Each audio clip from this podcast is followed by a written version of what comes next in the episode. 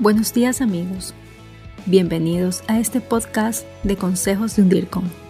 Mi nombre es Shirley Zambrano Figueroa, estudiante de la Maestría de Dirección en Comunicación Empresarial e Institucional de la Universidad de las Américas.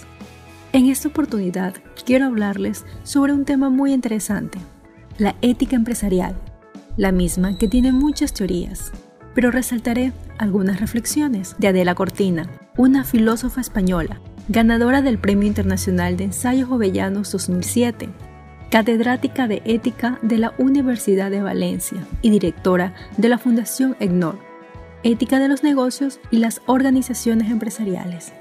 Sostiene que la ética se trata de la formación del carácter de las personas, de las instituciones y de los pueblos. Asimismo sostiene que si tu organización actúa de forma ética, tus trabajadores estarán motivados y satisfechos lo que contribuirá a la mejora de la imagen de tu empresa. Recordemos que una empresa que trabaje de manera ética atraerá talento y creará un ambiente laboral seguro para sus empleados. También generará más confianza en los consumidores e inversionistas, todo lo cual se traducirá en un incremento de rentabilidad. En conclusión, toda empresa debe de tener integridad, respeto, justicia y cuidado. Muchas gracias por acompañarnos el día de hoy.